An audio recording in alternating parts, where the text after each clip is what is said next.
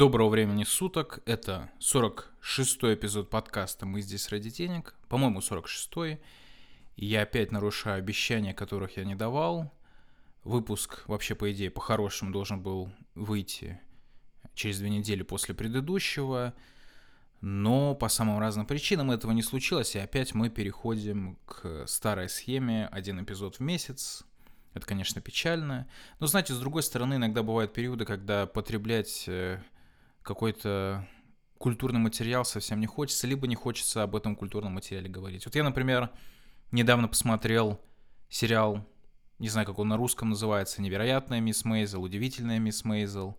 Это сериал про то, как э, домохозяйка еврейского происхождения в Нью-Йорке становится стендап-комиком, и, соответственно, это вот э, весь сериал, это история ее э, пути от, ну, такой вот эксцентричной дамы, которая выстреливает в небольших заведениях до больших стадионов и невероятной славы.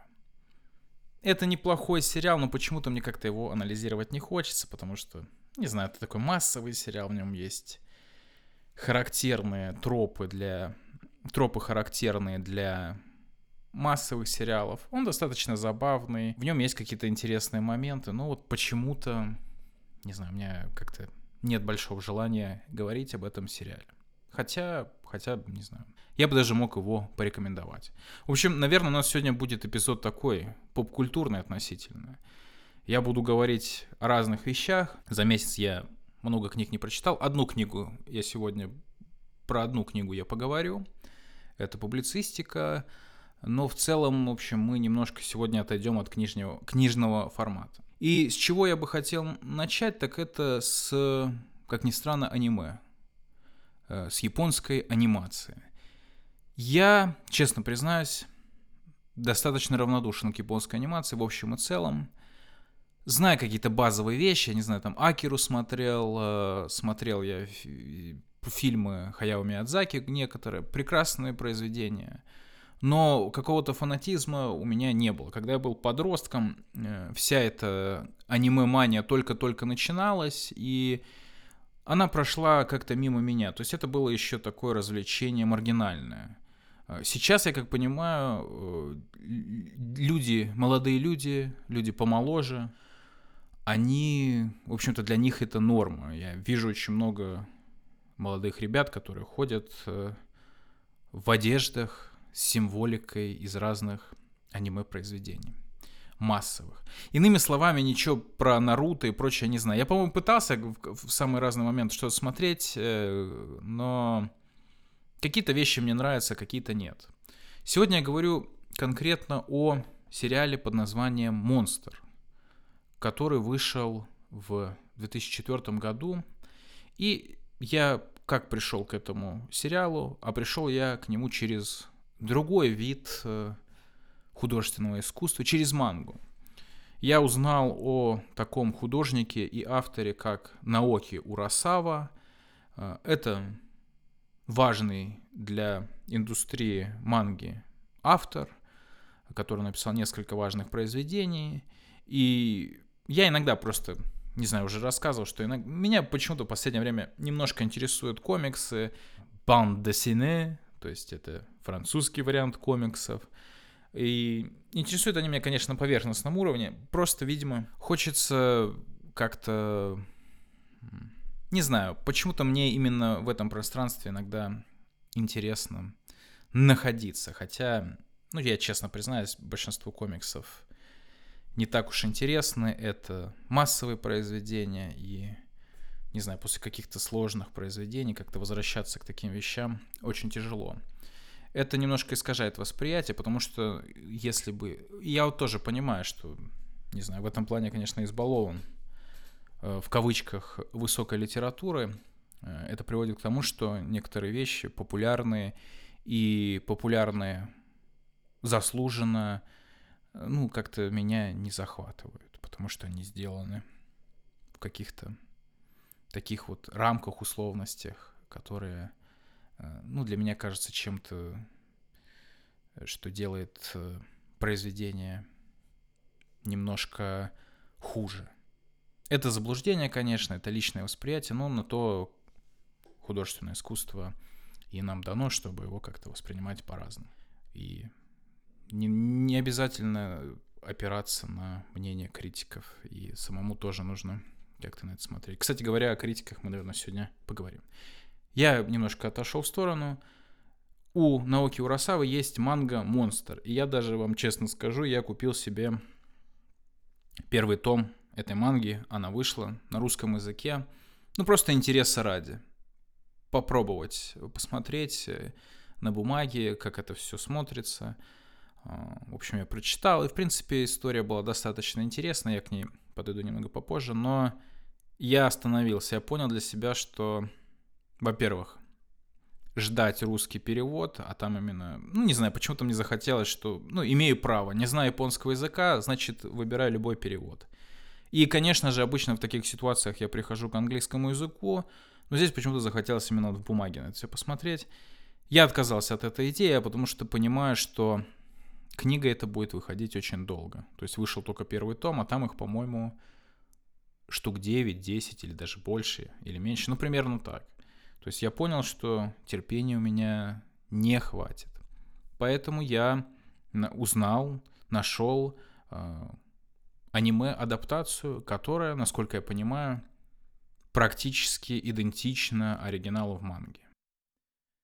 Более того, меня еще привлекла такая вот маленькая деталь. Это то, что э, в аниме есть такой момент, что там есть заставка изначальная, интро так называемое с музыкальным произведением и так называемое аутро, то есть э, какое-то видео, которое закрывает, собственно, каждый эпизод.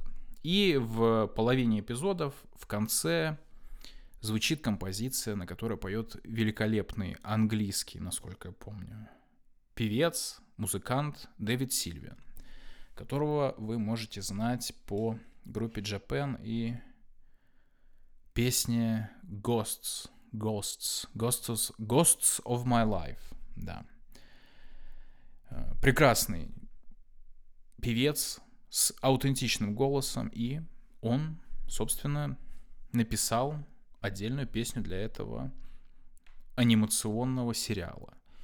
И это меня тоже, конечно же, э, привлекло, потому что, ну, не знаю, аниме у меня ассоциируется еще, ассоциируется с, э, так скажу вам, с матроком и с нью-металом. Вот почему-то именно с этими двумя вещами сталкиваюсь. То есть какой-то музыкой, которая...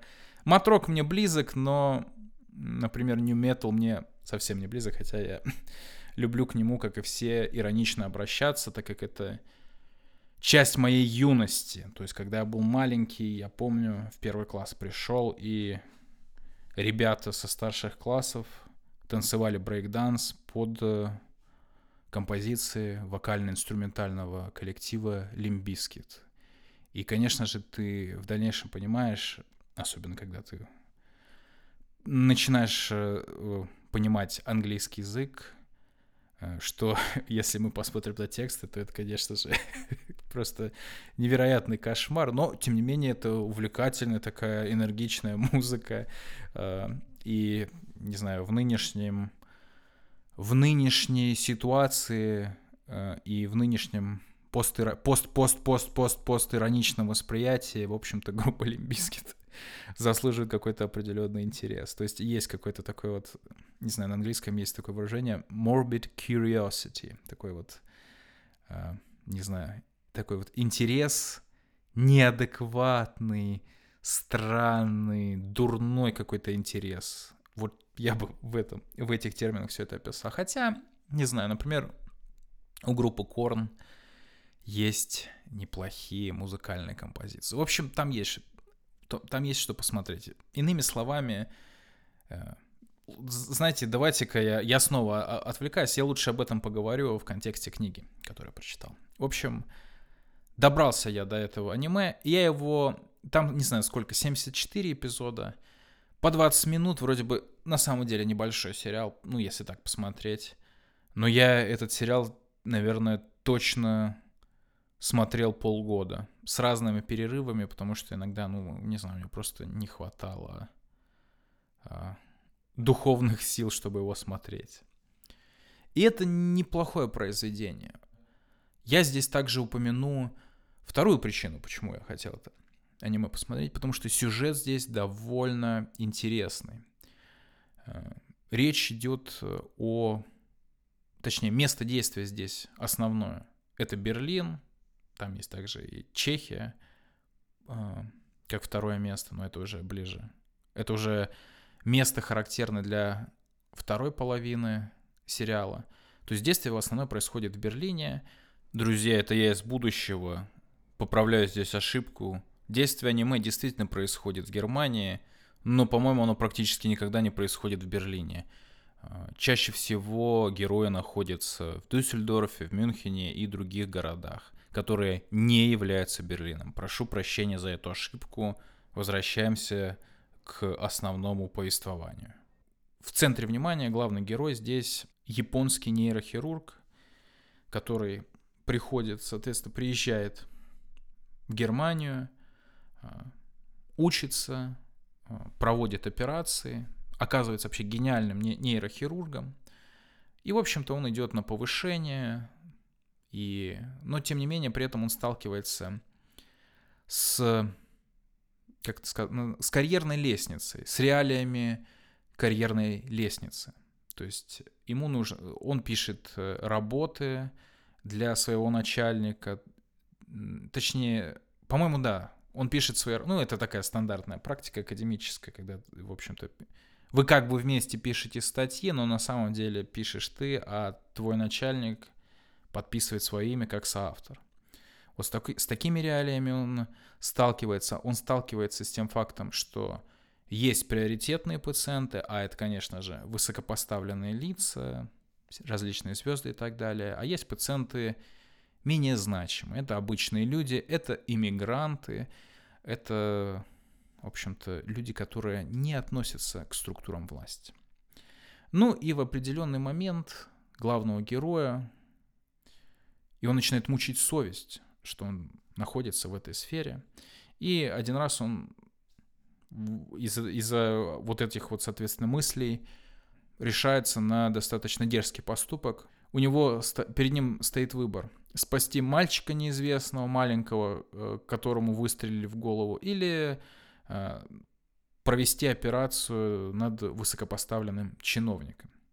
И в этот момент он решается помочь мальчику, которого, казалось бы, невозможно спасти.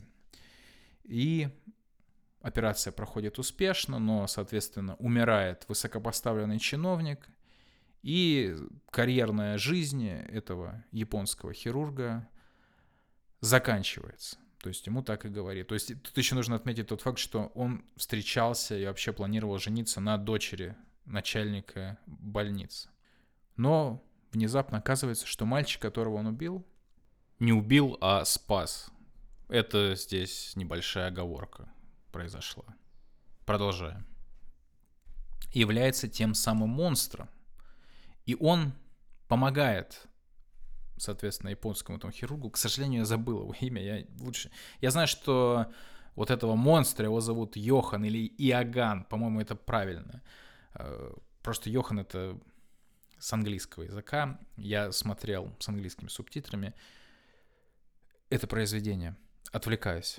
Соответственно, он оказывается монстром, и он помогает в том смысле, что он убивает э, вот все это начальство. И в итоге у главного героя получается пройти относительно по карьерной лестнице, он, соответственно, э, как-то у него... Ну, то есть вот эти все беды, которые, из-за которых он волновался, из-за которых он нервничал, они как бы уходят относительно, несмотря на вот эту вот трагедию. То есть все это как бы его обошло стороной, и, в принципе, а, это помогло в каком-то смысле закалить его характер. Но проблема заключается в том, что ребенок, которого он спас, является монстром. И через несколько лет он сталкивается с этим монстром снова, когда он начинает убивать. И, соответственно, убивать причем невинных людей очень часто. И в итоге главный герой, э, во-первых, он оказывается, его обвиняют в убийство, которое он не совершал. Во-вторых, он сам хочет разобраться с этой ситуацией и остановить этого монстра. И здесь начинается Достоевщина, а также здесь начинается различные контекст появляется здесь про историю Германии поствоенной и историю в том числе поствоенной Чехии, историю Чехословакии.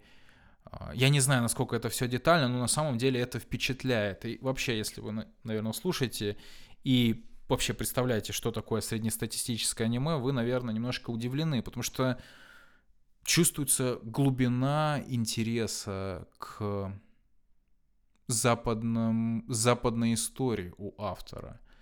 Это не что-то поверхностное. Хотя я здесь, кстати говоря, столкнулся с интересным понятием. Вот мы знаем понятие ориентализм, это понятие, термин, который, не знаю, впервые или, но, в общем-то, который разработан Эдвардом Саидом про то, как западный мир воспринимает, ну, если говорить в общем и целом, про то, как западный мир простраивает для себя восприятие мира восточного, как, как западный мир, если там шире брать, э, рассматривать для себя условный, э, как называется, э, World South, мировой юг, то есть страны, которые находятся в южном полушарии, и как западный мир воспринимает арабские страны, азиатские и так далее. Конечно же, здесь есть, идет речь о колонизациях, о стереотипах и так далее, и так далее. Это одна часть, она очень хорошо работала. Но здесь мы сталкиваемся, хотя на самом деле нет, с другой частью под названием оксидентализм. В общем, это то, как восточный мир тоже в стереотипах определенных воспринимает мир западный. С этим я столкнулся, когда я познакомился с другим аниме под названием «Рыбка-бананка». И вы, наверное, догадываетесь, почему я решил к нему обратиться, но я не буду здесь за это заходить. В общем, здесь э, показано, причем довольно аутентично на самом деле, насколько я понимаю, таких каких-то сильных стереотипов о Германии, о Чехословакии здесь нет, но вот тем не менее. То есть показана какая-то глубина, показан ну, отнош... внимательное отнош... отношение к деталям, э, связанным с историей Европы, послевоенной. Здесь сюжет развивается в самых-самых разных направлениях. Появляются здесь самые разные жанры, которые, конечно же, двигаются в рамках э, триллера, в рамках э, детектива. Здесь есть нуарные истории, здесь есть классический детектив, э, психологический триллер и так далее. Конечно, это, наверное, не самое глубокое произведение. И здесь есть какие-то, я хотя не вспомню их, какие-то конвенции, которые характерны для популярной культуры. Но тем не менее здесь есть и достаточно такие вот глубокие истории. Основная здесь сквозная тема это про идентичность, не знаю, про вообще, э, как бы так правильнее вам сказать. Ну, здесь одним из сюжетов является тот факт, что э, вот этот монстр, у него нет имени, и он хочет себе получить имя. Он хочет стать... Ну, то есть, э, вот, экзистенциальный вопрос.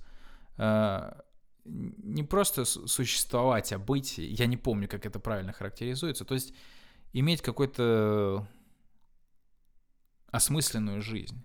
Здесь это все связано с тем, что связано, точнее, привязано к истории о промывании мозгов людей, про подготовку э, элитных солдат, которые, ну, точнее, универсальных солдат. Соответственно, здесь вот э, показаны люди, которые прошли эту подготовку и как они по-своему сломаны. А здесь также есть всякие разные моральные выборы, есть вот эта э, та самая Достоевщина, вот эта вот тварь я дрожащая или право имея, потому что здесь вот у главного героя есть дилемма вот этот монстр. Может ли он его убить? И должен ли он его убивать? Правильно ли это с моральной точки зрения? Но здесь есть другие какие-то истории. Здесь, кстати, есть э, вот достаточно интересный момент э, с отношением к детям. А именно э, история здесь связана с, не знаю, с домашним насилием, с индифферентным отношением к детям, каким-то э, с таким отношением, которое в итоге приводит к психологическим травмам в дальнейшем. В общем, достаточно комплексная история. Я говорил, что я полгода этот сериал смотрел. Это связано было с тем, что я не знаю, вот в какой-то момент я просто не мог... Это не тот сериал, который можно смотреть залпом. Я бы не сказал бы, что это связано с глубиной или с какой-то вот... Э, с каким-то интеллектуальным грузом, связанным с каждым эпизодом. Просто вот иногда там какие-то эпизоды, ну, совсем тяжело их смотреть. Но в целом это достаточно такая ровная, интересная, сложная история, которая достаточно э, хорошо развивается. Практически нет так называемых, ну, я не знаю, я это называю белых ниток. Это когда комплексный сюжет, э, разные его части связаны очень слабыми связями между собой. Они, они здесь есть, но я их уже не помню. В принципе, как произведение, вот в целом э, это манга, это аниме работает.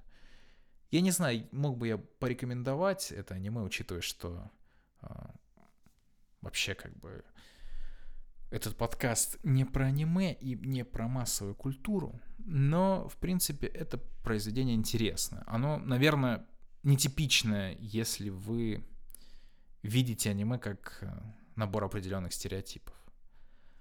Вообще, конечно, это интересное э, поле, потому что, как и манга, как и аниме, там есть очень много самых-самых разных жанров, самых разных произведений. Более того, там есть произведения, которые связаны вообще с какими-то бытовыми вещами. Это тоже здорово. Но это, конечно, требует какого-то определенного времени и внимания. Наверное, на этом по поводу сериала «Монстр» у меня все. Относительно я его рекомендую. Ну, вообще как-то рекомендую ознакомиться. Сюжет достаточно... Это именно, наверное, сюжетная история. Самыми разными жанрами, крутящимися вокруг вообще большого-большого жанра детектив, который придумал, по-моему, Эдгар Аллан По. Но я не совсем уверен. У него правило, точно знаю, что у него есть, как, как называется, э, программная статья по поводу детектива. То есть практически классицистический трактат у него есть. Ладно, я здесь отхожу в сторону. Давайте перейдем к следующему культурному материалу, который нас интересует, а именно к двум из трех фильмов трилогии под названием «Двойная рокировка», или же этот фильм называется на английском как «Infernal Affairs», ну, соответственно, сейчас мы об этих двух фильмах поговорим. Я только два посмотрел. Есть еще третий. Итак, фильм «Двойная рокировка» и фильм «Двойная рокировка 2» — это фильмы из Гонконга, которые были сняты в начале 2000-х, а, и это фильмы, которые в итоге стали основой, по крайней мере, насколько я понимаю, первые две части, для ремейка голливудского, который был снят режиссером Мартином Скорсезе. И, по-моему, за этот фильм Скорсезе получил Оскар. Фильм Скорсезе я не видел, но почему-то я решил посмотреть именно оригинальные э, фильмы, потому что знаменитая компания Criterion Collection выпустила ремастеринг трилогии.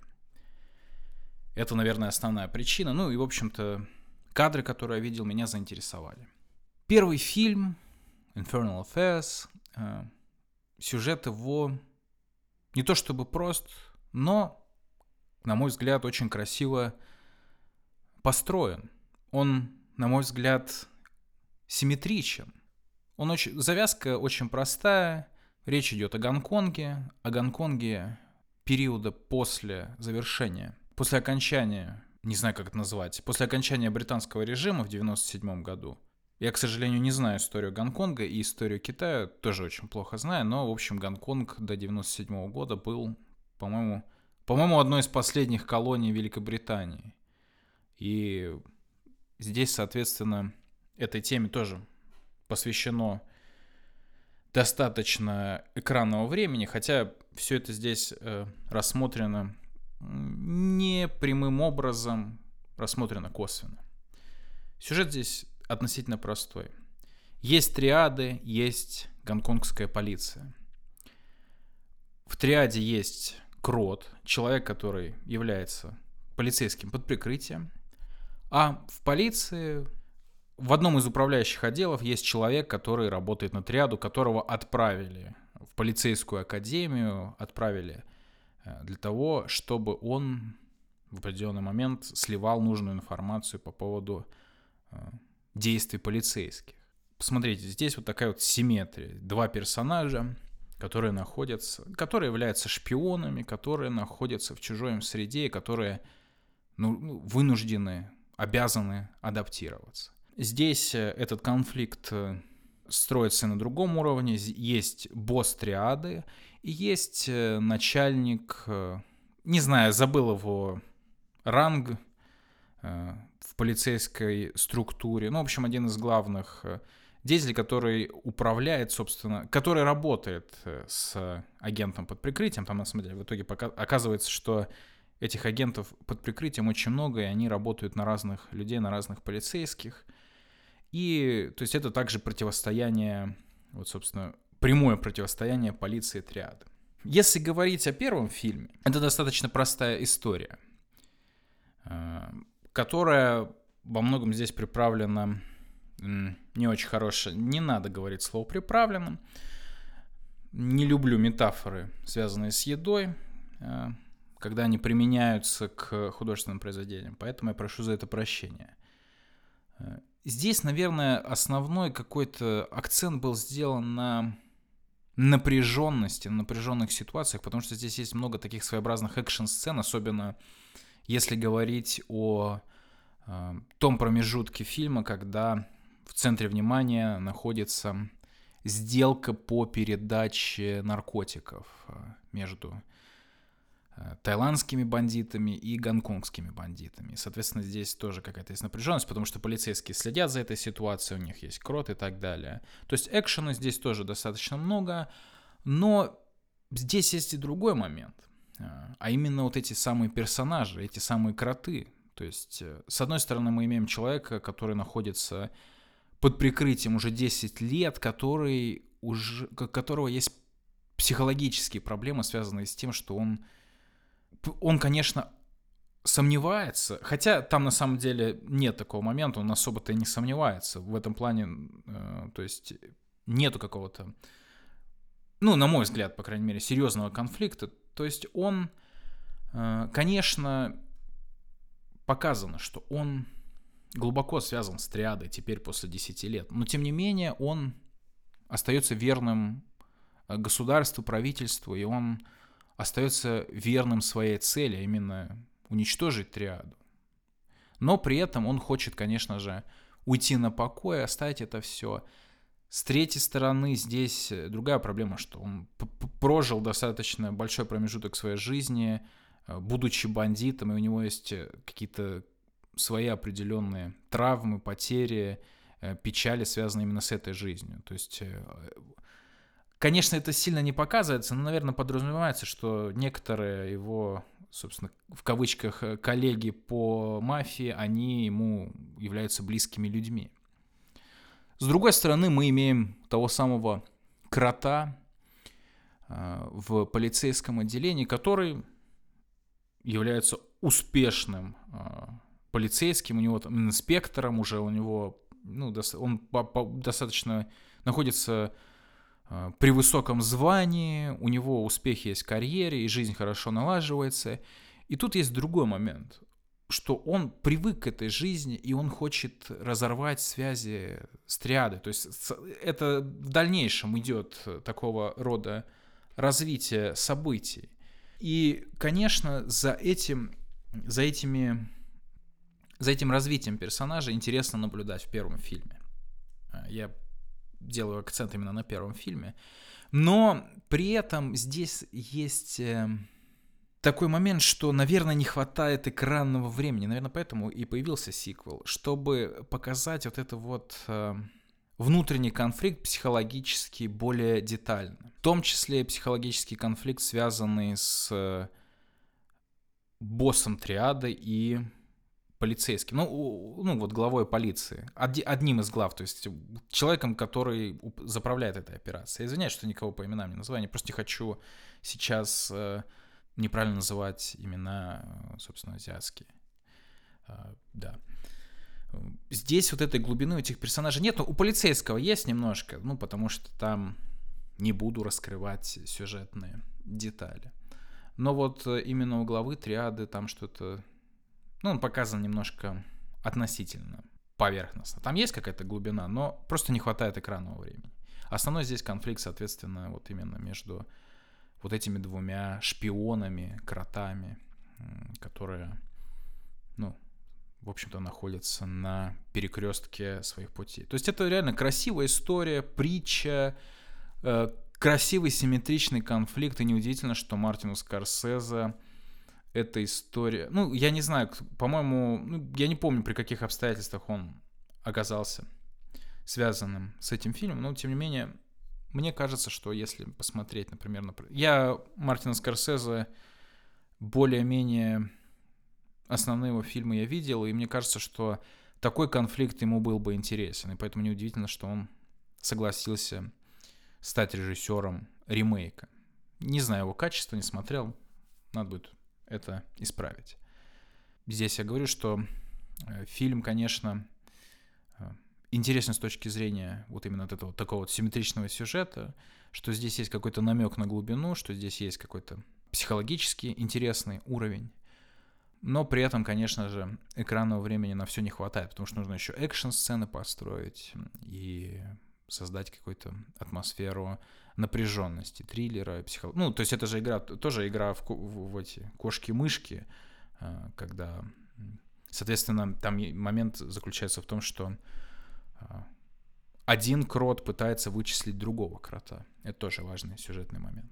То есть, конечно, э, вот это вот э, отсутствие экранного времени, оно, конечно, сыграло злую шутку с этим фильмом. Хотя это фильм хороший, несмотря ни на что. Очень интересный, занимательный.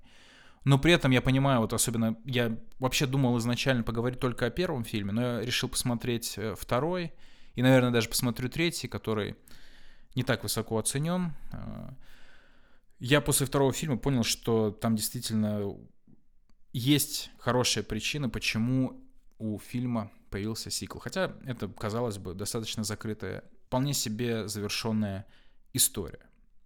Что здесь я еще отмечу, если говорить о э, картинке, о кинематографии, э, то здесь, мне кажется, интересные есть цветовые решения. Ну, то есть это, конечно, такая достаточно монотонная, холодная палитра в основном. Но при этом она создает фильм, фильму стиль. Я даже сейчас и не вспомню фильм, который в плане красок был бы похож на этот. Наверное, есть. Но и даже есть он в современности, но при этом здесь есть Гонконг со своим колоритом. А, ну, то есть вот эта темно-синяя картинка, ну, вот э, разные оттенки синего, у меня такое впечатление от фильма. Конечно, она есть и в других популярных фильмах, в голливудских фильмах, но здесь почему-то она вот играет такую вот особую роль. Наверное, это связано еще с тем, что тут очень много есть сцены, и не то чтобы их много, но эти сцены запоминаются на фоне гонконгского неба. И вот эта вот картинка, она, не знаю, запоминается очень, очень хорошо. Может быть, это еще и связано с тем, что это фильм начала 2000-х годов, и такой вот стиль, он только-только начал появляться. Но, может быть, я обманываю себя и строю немножко другое развитие кинематографа.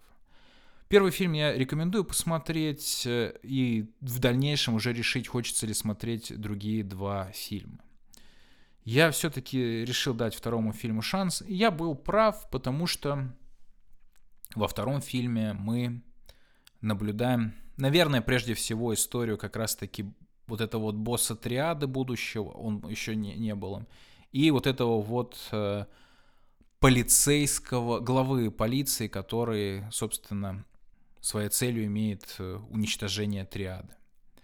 Э, там действие происходит не в 2000-х годах, а начале 90-х. Соответственно, мы наблюдаем... Мы видим персонажей, которые были в первом фильме, то есть... Э, но мы видим их еще, когда они только-только не знаю, мы видим их в период становления.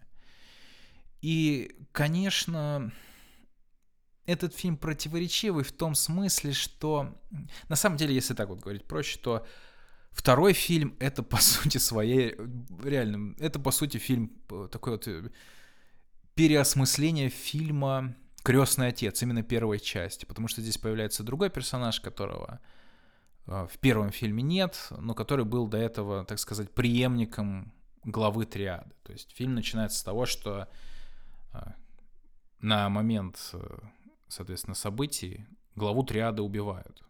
Но там появляется самого разного, разного рода, появляются там самого разного рода интриги, связанные в том числе и с будущим боссом триады, который появится в первом фильме. А, и вот эти все перипетии, они а, создают свой какой-то определенный конфликт, но при этом мы видим уже более комплексные портреты. То есть этот фильм, он идет больше, и он в большей степени раскрывает э, некоторых персонажей, дает им большую глубину. Хотя, на мой взгляд, ну то есть у меня при просмотре была такая мысль, что кажется, как будто во втором фильме вот эти вот все персонажи из фильма первого, как будто это совсем другие люди. То есть эм, вот то становление, оно не всегда очевидно. Не знаю, с чем это связано. Может быть, это связано с техникой монтажа, которая используется в фильме. Это, конечно, на мой взгляд, в двух фильмах спорное место, потому что все эти флешбеки, э, ну, то есть, э, какой бы русский аналог-то придумать? Вот эти все сцены, которые внезапно появляются, э, сцены из прошлого в контексте, в кавычках, настоящего действия в фильме, они иногда построены так, что очень сложно ну, я не знаю, построить для себя общую картину. Там есть, конечно, нарушение некоторых условностей, которые, ну, я не знаю, конечно, я не люблю вот, вот такого рода придирки, но там они прям слишком очевидны. То есть, я не знаю, уже, наверное, упоминал сегодня выражение «белые нитки», создается ощущение, что вот их в фильме очень много, хотя при, после, после окончания просмотра все-таки какая-то картина складывается, эти белые нитки уже не так видны. Э, второй фильм, конечно, он... Э, его стоит посмотреть, если вам понравился первый фильм, потому что это вполне себе хорошее, не излишнее э, описание. Ну, то есть он, этот фильм нужен для того, чтобы люди, которым понравился первый фильм, могли побольше, получше узнать э, персонажей. И это все очень, конечно, очень хорошо получается. Ну и плюс те персонажи, которые появляются только во втором фильме, они тоже по-своему интересны. Особенно вот этот вот а, а, новый глава триады, новый глава вот этого вот мафиозного клана, который, в общем-то, которому приходится а, встать, э, стать главой, потому что его отца убили. Ну, там, конечно, еще появляются какие-то своеобразные... Э, вот как раз-таки вот этот вот момент белыми нитками шит, это, там, не знаю, связь одного из героев с мафией, которая, ну, не кажется вполне логичной, она немножко ломает сюжет. Я просто не хочу здесь э, входить в территорию э, рассказа сюжета, потому что все-таки для таких фильмов интрига важна. А, то есть, короче говоря, появляются какие-то своеобразные нестыковки. Но тем не менее, вот действительно, вот та глубина, которой, может быть, не хватало первому фильму, она раскрывается именно во втором фильме. Я рекомендую первый фильм посмотреть, ознакомиться, и там уже дальше решить, нужен ли, хотите ли вы посмотреть второй фильм и третий фильм, потому что они... Я не знаю насчет третьего фильма, кстати говоря. Он не так высоко оценен, как первые два, хотя и второй тоже невысоко оценен. Но если мне достаточно понравился первый фильм, чтобы я э, пришел к фильму второму и даже к фильму третьему. Я, наверное, его посмотрю, может быть, даже что-нибудь о нем расскажу. И я, в общем-то, остался...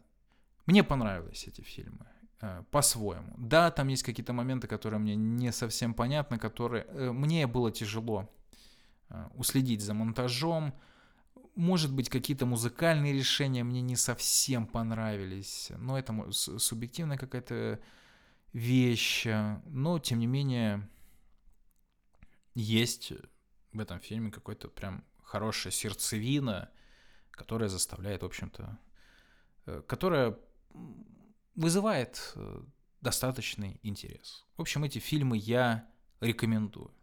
И на этом по поводу фильмов у меня все. По поводу сериалов я, наверное, ничего... Я уже упоминал, да, наверное? Упоминал я Marvelous Miss Maisel. Упоминал я этот сериал. Неплохой сериал. Но про него я говорить, наверное, не буду. Поэтому мы перейдем э, к третьему сегменту этого подкаста, а именно книге Стивена Хайдена, американского журналиста под названием Twilight of the Gods, A Journey to the End of Classic Rock. Давайте, соответственно, перейдем к анализу этой книги. Так, перед тем, как мы перейдем к книге, я исправлюсь, если я это не сделал на этапе монтажа, на этапе редактирования. А, сериал, который я постоянно упоминаю в данном выпуске, он произносится как The Marvelous Mrs. Maisel. Надо как-то мне возвращаться к практике устного английского языка и письменного на самом деле, а то я уже совсем-совсем прям плохо. Прошу за это прощения. Ну и, соответственно, удивительная, невероятная миссис Мейзел. Я отвлекаюсь, конечно, но давайте перейдем к третьему сегменту. Книга американского музыкального журналиста Стивена Хайдена под названием Twilight of the Gods. Сумерки богов, гибель богов, Рагнарёк. Это книга о рок-музыке. И если говорить, э, почему я решил эту книгу прочитать, то тут все просто. Я как-то, не знаю, через какие-то третьи, четвертые источники наткнулся именно на этого журналиста. Э, Стивен Хайден э, — это человек, который разбирается в рок-музыке, в том числе и современной, который очень любит рок-музыку самого разного толка. И я бы даже сказал, что если вы хотите послушать хорошую рок-музыку, современную, которая вышла недавно, которая вышла от относительно новых групп, то в принципе у Стивена Хайдена очень хороший вкус, очень чуткий слух в этом плане, чутье хорошее, и он обычно в своих текстах, э, в своем твиттере, в своих социальных сетях предлагает хорошие, хорошие релизы.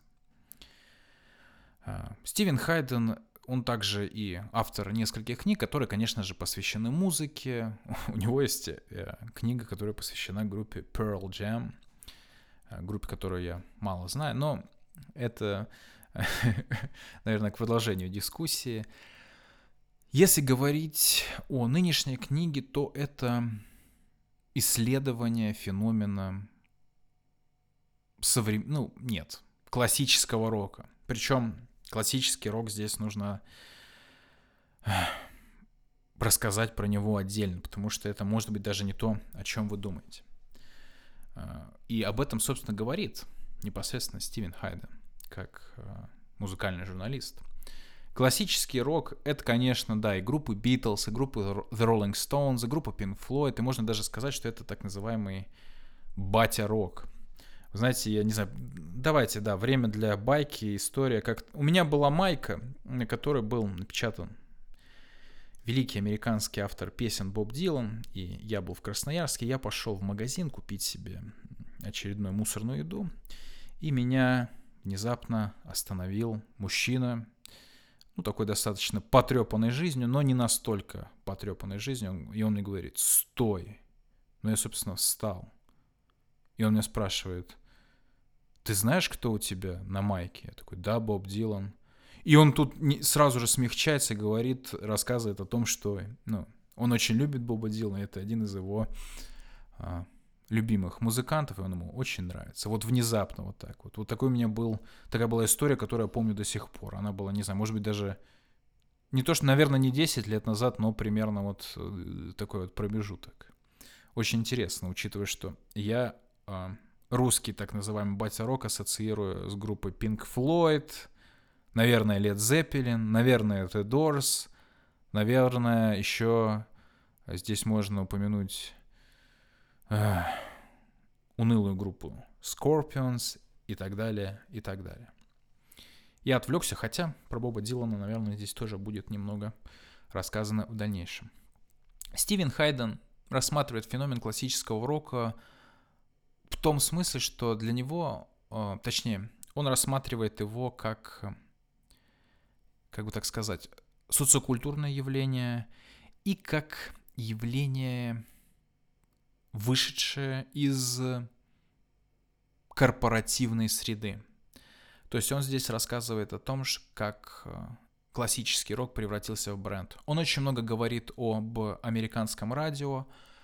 А, он рассказывает о тех группах, которые стали классическим роком просто потому, что э, этим диск-жокеям на радио э, давали всякие разные подарки, микроволновки, как вот здесь отдельно упоминать, чтобы они достаточно часто крутили песни определенного рода. И были такие группы, которые, ну, ничем особенным не выделялись, как личность, но которые писали какие-то песни, в которых был, был, был, были заинтересованы корпорации, и которые, в принципе, очень хорошо э, закреплялись в сознании простых американцев. Э, Наверное, самый яркий пример здесь, э, и это отдельно отмечает Стивен Хайден, это группа Eagles. И это знаменитая песня... Ой, господи, я надеюсь, английский не подведи меня сейчас. Hotel California. Отель Калифорния. Ужасная песня. Э, даже вот те пять секунд, которые я сейчас вспоминаю в своей голове, мне становится уныло, не по себе. Ну, то есть это истертое. Во-первых, это просто какая-то... Ладно, все, я убираю свою э, ампулу с ядом и э, завершаю этот разговор. В общем, это образец класс- классического классического рока вот в таком вот корпоративном понимании. Но при этом из этого классического рока не уходят группы, которые, ну, действительно популярны, действительно хорошо воспринимается как э, массами, как массами, так и критиками. Здесь речь идет о группах Led Zeppelin, а, о группах, э, о группе Beatles, конечно же, о группе The Rolling Stones, о Брюсе Спрингстине там дальше, о некоторых гранж-группах. То есть сюда включается и действительно группа, которая, не знаю, звание классического рока, которая оторвана от корпоративной культуры, они, в принципе, это звание вполне себе заслужили. Но, тем не менее, тут тоже Стивен Хайден идет в другую сторону, рассматривает вообще тропы, э, какие-то... Да, вот здесь он часто упоминает знаменитого Джозефа Кэмпбелла и его произведение «Тысячеликий герой», с которым я на самом деле не знаком, и о котором я, как ни странно, услышал от э, э знаменитого исполнителя Оксимирона. А, но я здесь отмечу, что у нас в институте о Джозефе Кэмпбелле, никто не говорил. Ну, это такая популярная... Это публичный интеллектуал был в Америке, то есть поэтому его идея очень ну, действительно не знаю, у зарубежной публики относительно у всех на слуху, и поэтому, да, действительно, э, многие произведения массовой культуры подходят, э, э, то есть они действительно работают по той схеме, которую предлагает Кэмпбелл, но здесь нужно отметить, что у нас есть э, знаменитый э, исследователь Владимир Проп и его произведение «Морфология волшебной сказки», вот которую я знаю. И я думаю, что... Ну и, соответственно, есть у нас еще знаменитейшие русские формалисты. В общем-то, они, наверное, создали дорожку, по которой потом в итоге подвигался Джозеф Кэмпбелл. А, конечно же, его теорию критиковали и так далее, но в некоторых контекстах эта теория, она, конечно, ну, достаточно хорошо работает. То есть, да, ну, опять-таки, я не знаю, уже заводил этот разговор про Бахтина. Конечно, у него очень много есть теоретических моментов, которые достаточно легко оспариваются. Он там, по-моему, часто упоминает, я забыл название жанра из античной литературы, который он часто упоминает и которую ну, использует для своей аргументации. Конечно же, есть критика о том, что ну, примеров, дошедших до нас, Я не, не помню, по-моему, даже чуть ли, по-моему, практически ничего до нас не дошло. Короче говоря, никто не... По факту ты не знаешь, что такое... Господи, жанр, я забыл, как называется. Минипея, миниповая сатира. Может быть, да. Ну, в общем, суть в том, что фактически теория это, конечно, можно сказать, разваливается. Но при этом идея, вышедшая из этой теоретизации, они достаточно влиятельны и они очень полезны э, в плане том, что они, ну, это хороший инструмент для изучения культуры. Достаточно неплохой инструмент. Несмотря на то, что он основывается на в кавычках сомнительной основе, потому что, я не знаю, в гуманитарных науках э, все имеет сомнительную основу, если так-то посмотреть. Я отвлекаюсь, в общем, э, Стивен Хайден использует, часто обращается к Джозефу Кэмпбеллу, и не просто так. Он действительно показывает то, как разрасталась мифология вокруг рок-музыкантов. Он, э, конечно же, рассматривает, ну, вот этот как бы стереотипный стиль рок-н-ролльщика, наркотики, секс, неадекватное поведение, разрушение и так далее, и так далее, которые очень э, были важны для любителей рок-музыки. Специально для таких людей были написаны книги самого разного вульгарного толка, где были собраны разного рода слухи, выдумки, вымыслы и, наверное, отчасти и правдивые истории, байки и, и прочее, прочее. То есть действительно фольклорный материал. В этом плане, конечно, Стивен Хайден очень-очень точен. Но при этом он также, э, ну, соответственно, раз, э, развенчивает большинство этих мифов, и он показывает э, и какие-то другие моменты, то есть, например, то, что вот эта вот рок-музыка, несмотря на свои корни в музыке афроамериканской, это, конечно, территория белых э, э, цисгендерных мужчин, в основном, которые white anglo-saxon, э, белые англосаксоны. Ну, то есть это характерная была ситуация для классического рока, несмотря на разного рода отклонения, вроде Джимми Хендрикса, который был принят. То есть здесь рассматривается, очень интересно рассматривается с культурологической точки зрения самые-самые разные моменты, связанные с классическим роком. И причем эта история растягивается и до наших времен. То есть на данный момент э, Стивен Хайден говорит, что эпоха классического рока, его эпоха э, классического рока как поп-музыки, наверное, так можно даже отметить, она закончена, и закончилась она где-то в конце 90-х. Причем конечной точкой он называет э, двойной альбом группы Nine Inch Nails. Я забыл, как он называется. Fragile, по-моему. Называет он их почему? Потому что он это связывает с тем, что если раньше миф... Ну, то есть один из... Есть такой миф один, что у классических рокеров есть вот такой момент, что они должны экспериментировать. И в какой-то момент они должны создать двойной странный альбом, полный больших смыслов и прочее, прочее. Здесь характерный пример — это альбом группы Pink Floyd The Wall, тоже двойной альбом. И если в случае с Pink Floyd двойной альбом сработал, и в критическом пространстве это, это произведение очень часто рассматривается, то в случае с... А, и это еще и, помимо всего прочего, по-моему, это относительно коммерчески успешный проект. Ну, то есть вот эта вот мифология, что такая группа должна экспериментировать, а, есть вот группа, поп-группа, э, в кавычках, Nine Inch Nails, которая в 90-х была очень популярна, она выпускает, Трент Резнер выпускает двойной альбом, тоже в духе э, группы Pink Floyd, но этот альбом, по-моему, коммерчески проваливается, и, по-моему, даже не очень высоко был оценен критиками на тот момент. В дальнейшем, конечно, ретроспективно, и это тоже важный момент, который рассматривается в книге, этот альбом даже восхваляют в каком-то смысле и так далее, и так далее.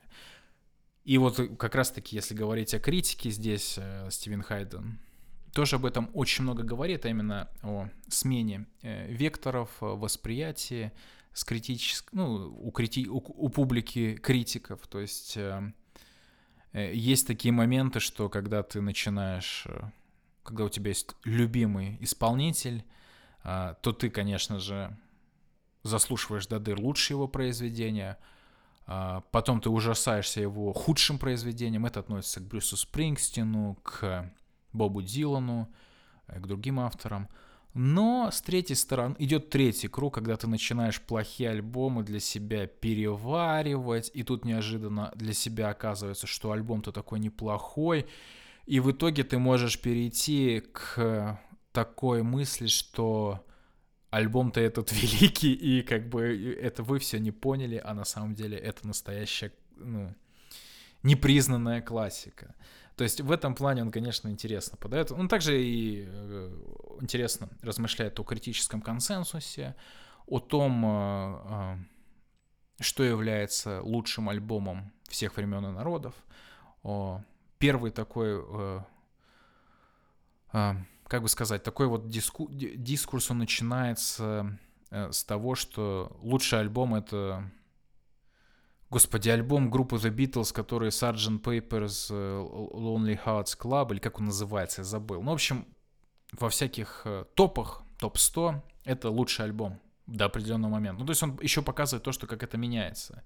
Если там, я не знаю, Rolling Stones 80-х или 70-х э, в топ-100 там, ну, действительно образцы, не знаю, классического рока, там, э, альбомы Боба Дилана, Rolling Stones и так далее, то в дальнейшем и у других изданий, как бы, и у более молодых авторов, э, лучшие альбомы всех времен и народов, они немножко меняются, у них векторы, то есть появляются какие-то независимые релизы, то есть появляется, например, в топах альбом, замечательный, на мой взгляд, альбом, несмотря на то, что это такой вот эрзац альбом, эрзац трибют, э, тихий трибют, э, тонкий трибют группе The Fall, альбом группы Pavement, Slanted and Enchanted, наверное, лучший их альбом для меня, хотя мне, в принципе, эта группа нравится, и второй альбом у них хороший, и третий, ну, все более-менее, там можно что-то найти, главное, в следующий альбом нужно вслушиваться. В общем, такие, такого рода альбом появляется. Это, это инди-рок, образчик инди-рока. Ну, то есть это уже говорит о том, как... И не только э, такие явления являются. В вот эти все топ-100, чаще в этих топ-топах появляются поп-музыканты, Дженнет Джексон, я не знаю, Мадонна, э, те э, исполнители, которые обычно ну, не входят. Ну, я, это к вопросу противостояния так называемого рокизма и поптимизма.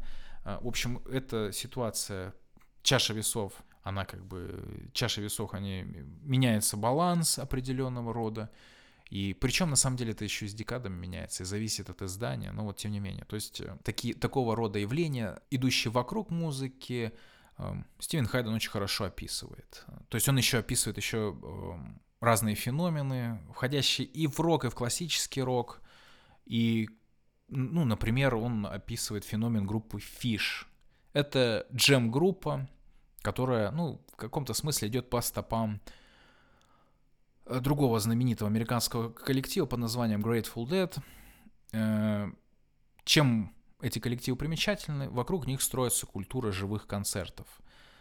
Каждый концерт — это уникальное событие, потому что в нем часто идет э, самого разного рода импровизация. Эти группы характеризуются тем, что у них чаще всего не самые интересные студийные альбомы, но при этом высоко ценятся их, уже даже, наверное, не бутлеги, а вполне себе официальные записи живых выступлений. То есть есть прям целые каталоги, это тоже э, мания отдельного рода и отдельная, а, отдельная статья, отдельное поле в мире вот этого классического рока. Это один из примеров, а, который Стивен Хайден рассматривает в лоне эпохи классического рока как поп-музыки. Он рассматривает и коммерческие какие-то вещи, он рассматривает и вопрос старения и смерти этих всех классических героев классического рока, ну потому что сейчас этим героям классического рока как минимум, наверное, за 60, если не за 70. И то есть э, тут строится другой момент, что какая-то эпоха заканчивается, и что, наверное, надо кого-то увидеть вживую постараться. То есть люди уходят банально из-за возраста.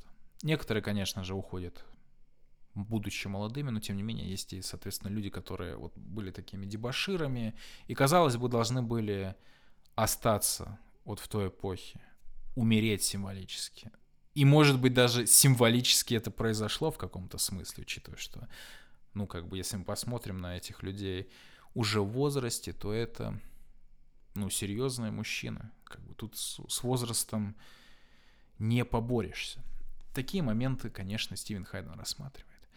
И здесь я тоже отдельно отмечу, что в духе Марка Фишера Стивен Хайден вставляет себя в этот нарратив, в это повествование, в это исследование, даже в большей степени, чем Марк Фишер. Потому что Марк Фишер все-таки теоретик, все-таки человек с... Э, не помню с каким, ну, в общем, с образованием, которое подразумевает э, под собой э, социокультурные исследования. Стивен Хайден же, по-моему, более-менее всю жизнь это музыкальный критик, э, человек, который находится в лоне журналистики. И у него опыт более интимный, что ли. Он рассказывает самые разные вещи. То есть он себя признает как любителя классического рока, любителя мифологии классического рока, он этого не отрицает, при том, что он отмечает и все грехи этого явления, абсолютно от ну, ужасной коммерциализации до какого-то,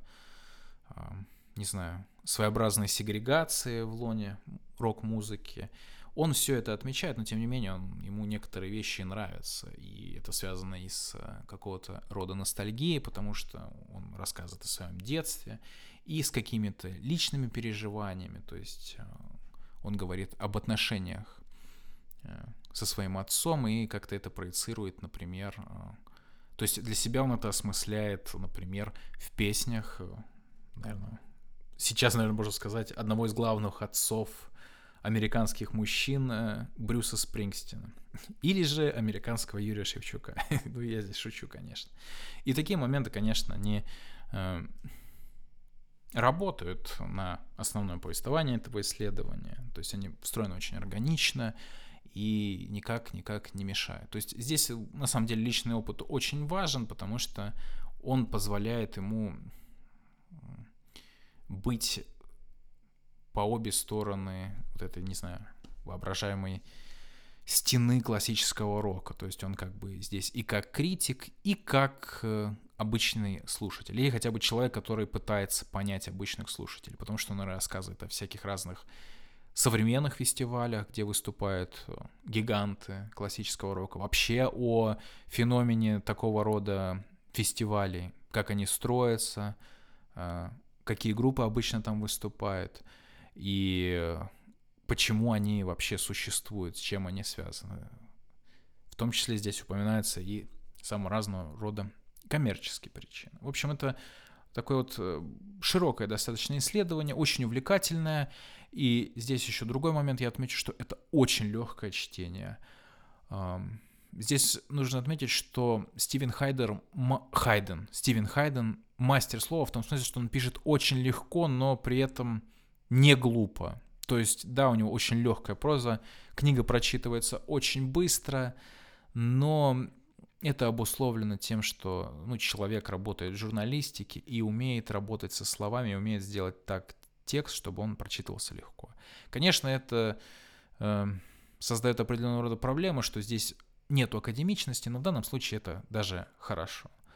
Книгу эту я рекомендую, даже, наверное, примерно всем. Просто интересная культурологическое исследование, а, которое рассматривает такой на самом деле уже важный феномен, который существует с нами, я не знаю, ну лет 70, если не больше, если не целый век, если мы берем классических музыкантов, а, как это, Дельта Миссисипи, а, это уже часть нашей культуры, хотим мы этого или нет. То есть наша культура это не только, не знаю, большие авторы, это и э, произведения массовой культуры, с которыми мы все должны считаться.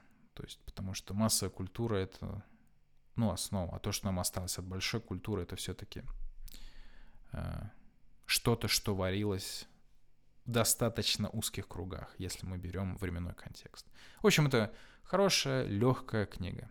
Может быть, минус является в том, что она может вылететь из головы достаточно быстро. Еще не знаю, может быть, я относительно порекомендую подкаст Стивена Хайдена, который тот ведет вместе с другим журналистом Иэном Коуном под названием IndieCast. Это подкаст, соответственно, на английском языке, где они обсуждают разные явления рок-музыки, инди-рока, а, а, рока в целом, в общем. И это достаточно интересные дискуссии, в которых и Стивен Хайден, и Иэн Коэн, они оба советуют достаточно неплохие альбомы, очень часто. Некоторые, конечно, из них, ну, вкусовщина, потому что, не знаю, например, Иэн Коэн вполне себе человек, который очень любит эмо-музыку э, самого разного толка. Ну, то есть вот для меня тоже откровение, когда вот, вот эта вся волна Midwest эмо прилетела к нам и вообще прилетела, не знаю, в публичное пространство, для меня открылось, что эмо — это не только вот эта вот поп-музыка конца двухтысячных, середины двухтысячных, это еще и те люди, которые были близки к более мне понятному явлению, а именно близки к пост-хардкору. То есть там, конечно, ну, опять-таки, но с другой стороны, это очень интересные индивиды со, со своими определенными вкусами. Хотя, конечно, тут по-хорошему надо посоветовать и других журналистов, которые пишут, например, журналы в духе Wire или там еще какие-то э, издания, которые фокусируются, например, на экспериментальной музыке. Но это может быть э, тема для других э, эпизодов. Наверное, на этом я и, собственно, закончу. Книга эта неплохая. Да, ее нет на русском языке, понятное дело.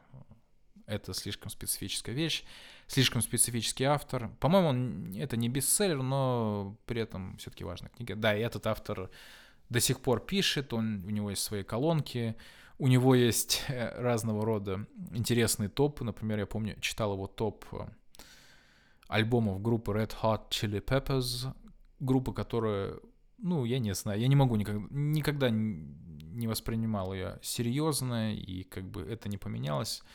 Но по-моему, по-моему, Стив Хайден тоже такого же мнения, но он все равно, тем не менее, пытается как-то разобраться в этом. Вот, то есть, нужно отдать должное Стивену Хайдену. Он не сноб, он пытается ко всему подойти, но при этом он может прийти к таким выводам, которые могут разозлить поклонников группы. Ну вот э, с группой Red Hot Chili Peppers это было, по-моему. Наверное, теперь все. Я прошу прощения за какие-то заминки, за то, что у меня очень деревянный английский язык. Господи, надо, действительно, надо снова начать писать. Просто у меня есть большое желание научиться нормально писать на английском языке, но у меня нету каких-то основ. Короче, это вопрос силы воли. В общем, за это я прошу прощения. Я надеюсь, что выпуск вам понравился. Надеюсь, что мне получилось э, как-то возместить тот факт, что э, выпуск этот выходит э, опять снова через месяц. Надеюсь, мы встретимся с вами в следующий раз пораньше. И спасибо еще раз. До новых встреч. Это был 46-й эпизод подкаста «Мы здесь ради денег». Напишите, что в данном выпуске вам понравилось, а что нет. И по возможности поделитесь им в соцсетях. Это очень поможет подкасту. Слушайте, читайте и смотрите то, что вам нравится. Спасибо за прослушивание.